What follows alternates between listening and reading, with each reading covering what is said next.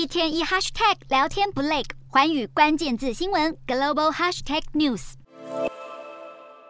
在党员欢呼与鼓掌声中，笃定成为英国新首相的苏纳克上前与党员拥抱。在保守党下议院领袖摩丹特宣布退选后，曾经担任过财政大臣的苏纳克，在二十四号成为执政党保守党党魁。苏纳克指出，他的首要任务就是团结党和国家。首相官邸指出，四十二岁的苏纳克将在英国时间二十五号被任命为英国今年以来的第三位首相，同时他也会是英国史上第一位非白人及超过两百年来最年轻首相。消息一出，也激励英国市场，投资人对英国财政稳定性比较具有信心。激励英镑从低点反弹，英国国债价格也回升。不过，苏纳克上任后要面对的难关，不是只有挽救英国经济，能否真正团结深陷分裂的保守党也备受考验。因为部分党员责备他在推翻前首相强生时扮演要角，并担心他不具有赢得选举的特质。另外，在野党工党也受够保守党的闹剧，接连更换首相，造成国内经济政治动荡。因此，工党再次呼吁提前举行大选。